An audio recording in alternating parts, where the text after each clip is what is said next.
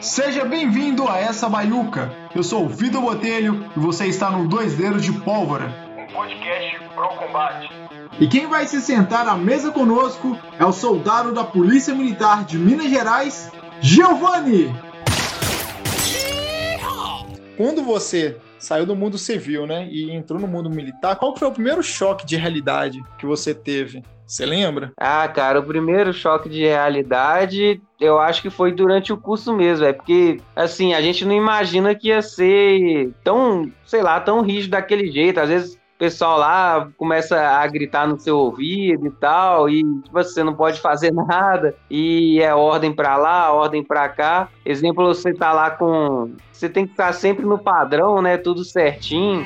É assim, é bem, bem, bem diferente mesmo, sabe? Agora eu vou embora, mas amanhã voltarei para acabar com tudo isso aqui.